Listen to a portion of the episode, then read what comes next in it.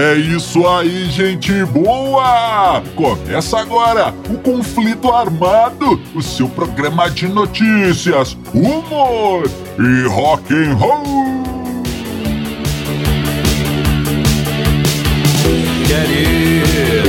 E vamos para as manchetes de hoje. Expulsaram John Lennon da boate.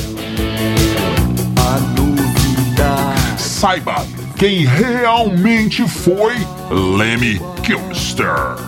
Toda certeza e Não perca! Vem aí o Museu do Kiss. Isso e muito mais no conflito armado que começa agora. Eu sou Bob Macieira e aqui comigo no estúdio, meu arquirrival e melhor amigo Crânio. Tudo bem, Crânio? Tudo bem, Bob? Saudações, caros ouvintes! Tamo junto no rock! Tamo junto no Rock Crânio e sem mais embromações, vamos ao nosso primeiro assunto. Ah, o amor não é coisa pra se implorar.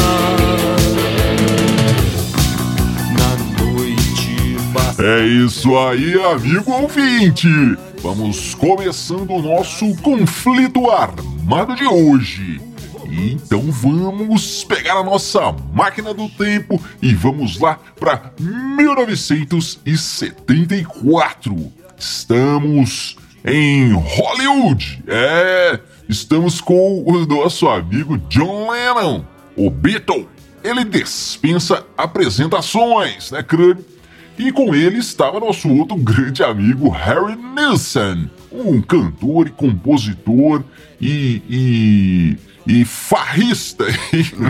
Esse aí era um dos maiores alcoólatras que o rock and roll já produziu. Esse era. então eles estavam ali passe- é, numa, numa boate muito famosa, muito muito requisitada lá em Hollywood, o, o famoso Troubadour. É, É. A, fam- a famosa boate do, da galera mais chique lá de, de Hollywood, hein, cara? Então tá.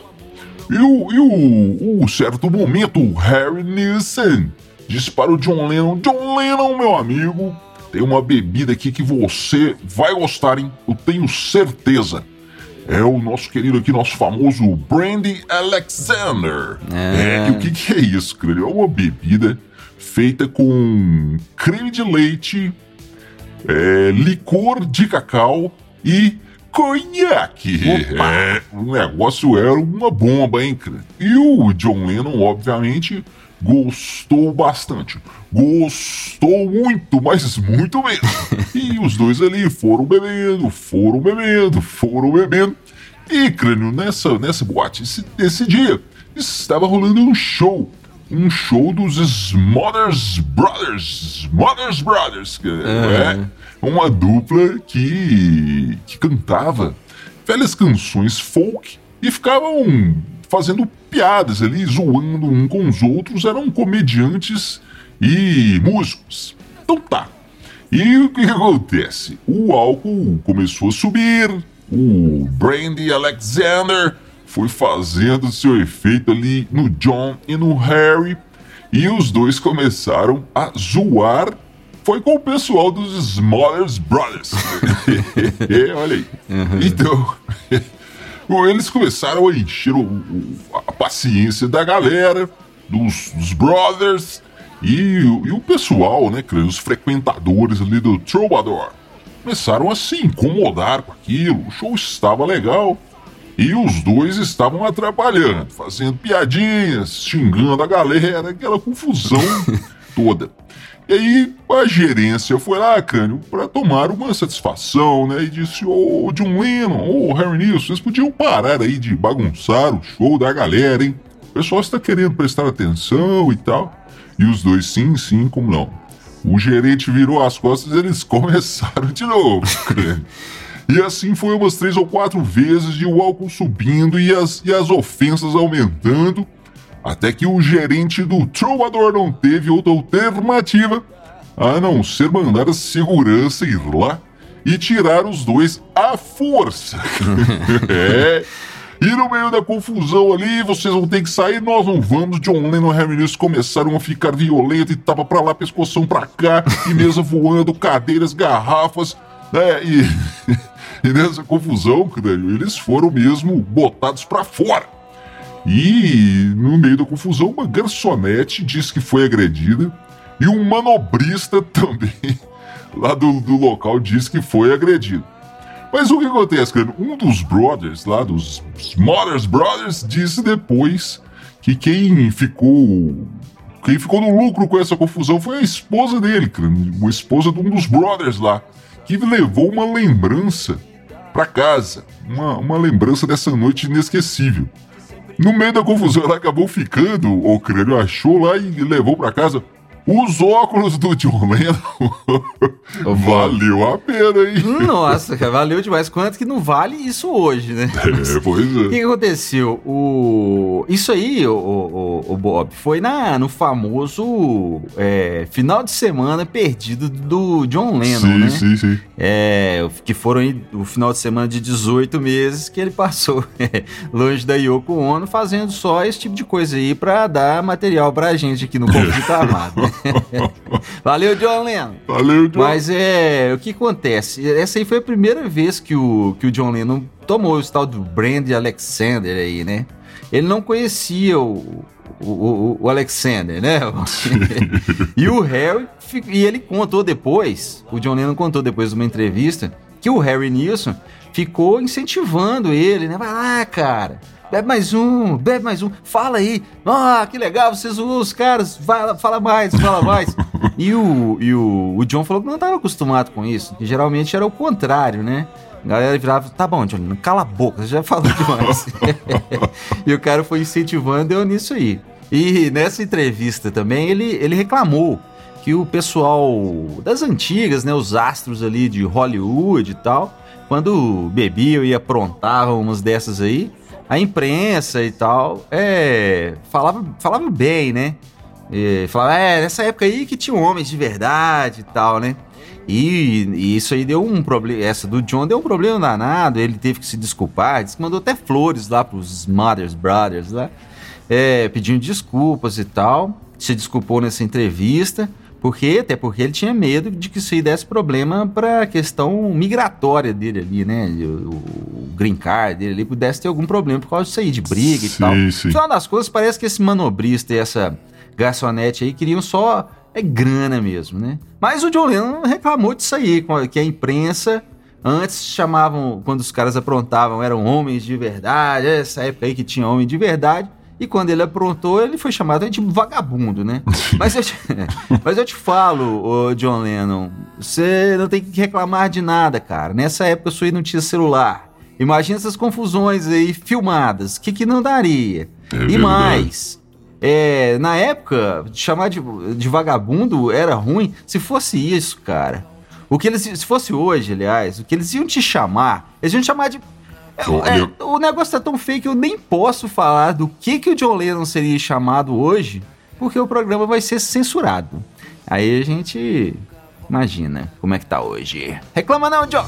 É preciso ser criança. É, amigo ouvinte, e você já conhece as nossas redes sociais? Nós estamos no Instagram, no Facebook, no YouTube. É só procurar os Dillions que você nos encontra. E se você quiser ouvir os nossos programas passados, são mais de 140 conflitos armados para você se divertir. Só procurar aí na sua plataforma eh, de podcasts que você encontra. É só procurar o conflito armado. Crânio, e agora nós trazemos aqui uma homenagem ao grande Lemmy. Lemmy Kilmister, baixista e vocalista do Motorhead, que nos deixou infelizmente em 2015. É. Então, Crânio, olha só, em 2007, o Leme deu uma entrevista muito reveladora, muito esclarecedora de sua personalidade. Então, nós vamos fazer aqui um resumo do resumo. Hein? A entrevista resumiu quem era o Leme e nós vamos fazer um resumo do resumo para quem não conheceu, quem não, quem, quem não sabe das histórias, das opiniões, né, da, da vida do Leme. Essa história, essa, essa entrevista é muito, muito, como eu disse, esclarecedora. Aham. Então vai aqui nossa homenagem, homenagem ao velho Leme. Então, o que aconteceu, Crânio? Nós vamos fazer o seguinte: nós vamos fazer aqui um resumo da pergunta e um resumo da resposta, hein? Então vamos lá. O entrevistador perguntou ao Leme sobre o som primitivo do Motorhead, né? Que na verdade era apenas baixo, guitarra e bateria, e o Leme urrando ali no microfone.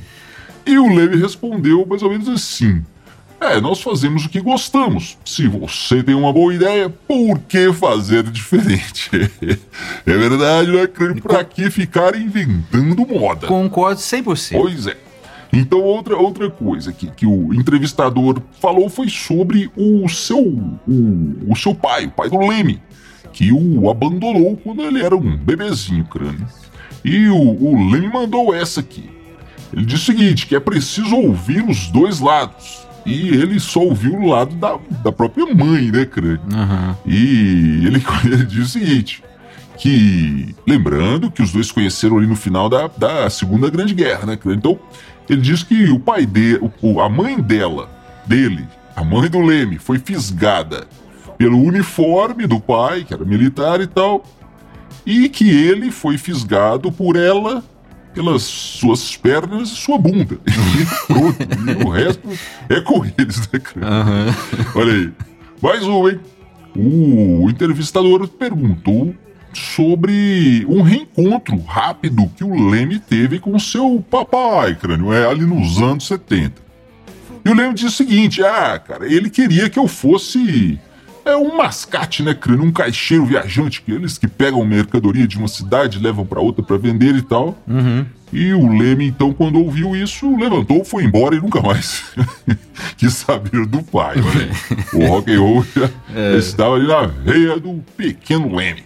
Não Olha, é nem tão Pequeno pequeno. tanto, né? Mas enfim, olha aí. É, mais, um, mais uma questão que foi levantada é sobre uma história do, do Leme ter sido Road, do Jim Hendrix. O Road, que é aquele cara que carrega a guitarra, né? Ajuda a montar e passar o som, aquela. Um ajudante ali de estrada, o É. Roadie. É, e, o, e, o, e, o, e o Leme diz que uma coisa que o marcou muito o crânio foi que o seguinte: o, o Hendrix era um cara muito educado. Era um cara educado à moda antiga. Daqueles que. Toda vez que ele. O, o Leme conta que o, o Hendrix, toda vez que uma garota entrava na sala, ele se levantava. Não interessava se era uma dama ou uma, uma garota mais, mais É. da vida, né?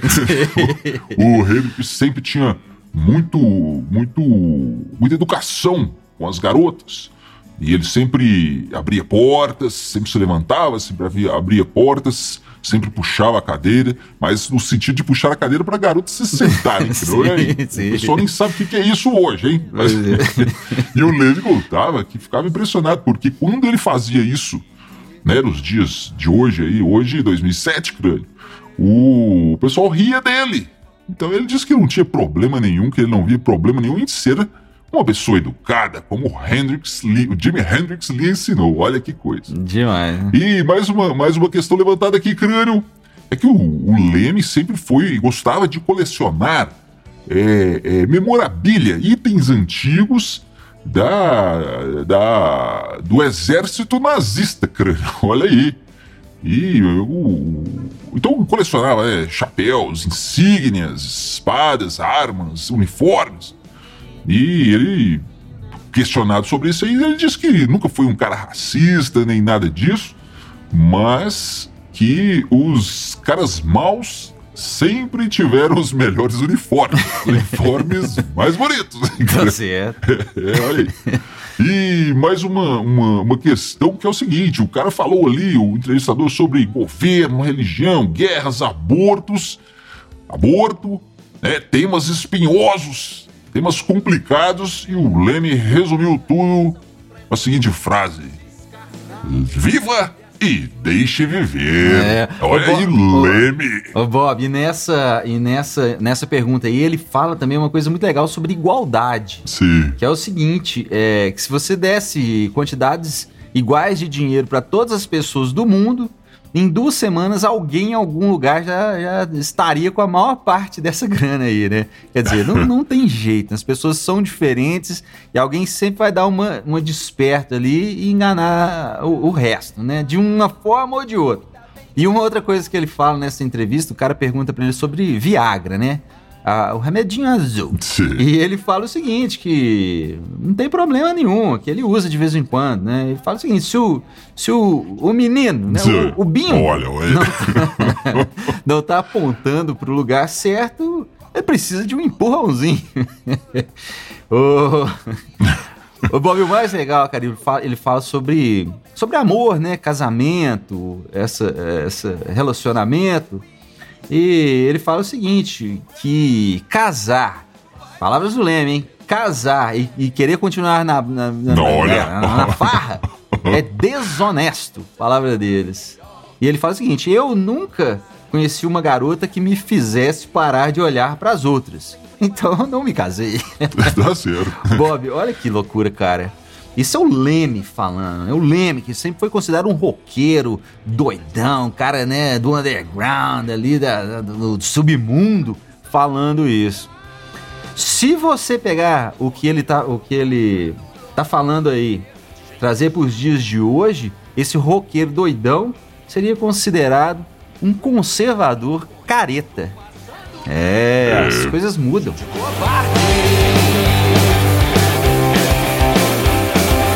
Crânio. E agora nós vamos trazendo aqui uma turma que sempre aparece no conflito armado, hein? Jim Simmons, Paul Stanley e sua gangue, o. Kiss. É, olha aí. E qual foi a última aprontação da galera? Os caras, crânio, acredite se quiser, vão lançar um museu, crânio. Museu do Kiss. É, vai sair, vai, vai ser inaugurado aí em março de 2022 em Las Vegas. É, e o que, que acontece? Serão mais de 10 mil itens da coleção particular do Gene Simmons. Ô, Bob, E eu- então o crânio vai ter várias coisas, inclusive é, telas, telões com efeitos especiais, onde você pode ali é, tirar foto e fazer uma filmagem como se você estivesse no palco com os caras da banda, crânio, tocando ali. Legal. E mais interessante ainda, hein? Olha só. Vai ter uma capela do Kiss, cara, uma igrejinha do Kiss, onde você vai poder realizar o seu casamento. O, o padre, o pastor, será um- uma pessoa vestida ali, um cover do Gene Simmons, realizando a- o seu casamento. E ele vai, vai falar assim, crânio. I was. Você vai ter que falar, né? I was made for loving you. And then you are made for loving me. Ou seja, você foi feito é, pra. Eu fui feito pra te amar. Então você foi feito pra me amar. E aí, a música né, do, do Kiss, né, Clay? E o padre casa você. É, aí. Bob, e não faltam Que itens, não, é, não faltam itens, né, para essa, pra essa coleção. Sim, sim. Porque o Kiss já fez de tudo, mas de tudo mesmo. E o Gene Simmons coleciona isso desde sempre, né? Já tem, eu já- já vi algumas vezes a. Ele diz que são várias mansões que ele tem com esses itens, mas eu, eu já vi alguma coisa disso aí da, da, da coleção dele. É, é sensacional, né? Tem coisas inacreditáveis, como o cartão de crédito do Kiss. Né? O Sim. Batman tinha um lá no filme, né? O Bat, Bat, Bat, como é que é? Mastercard, Batcar, sei lá o quê. Sim, O Kiss tem mesmo, pra valer, né? E, e tem uma cafeteria, tem um radinho de pilha do Kiss, cara.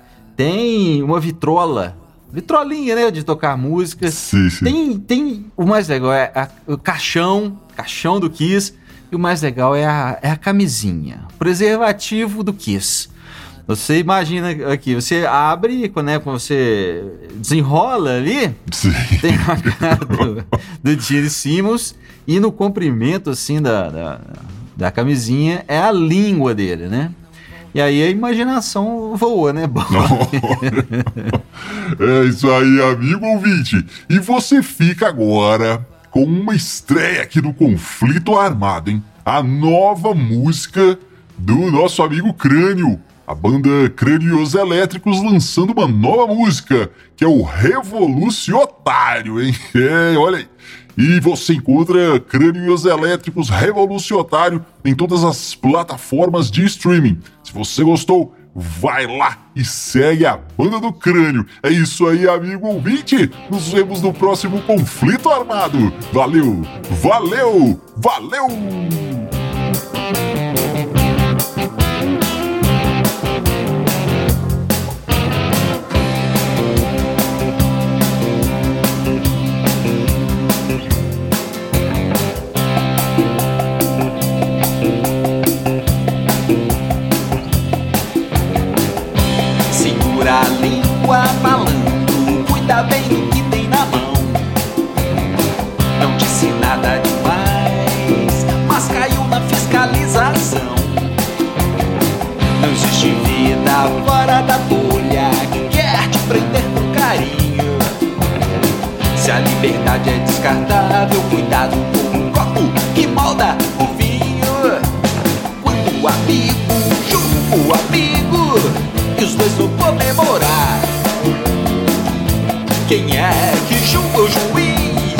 Quem é que vai te julgar?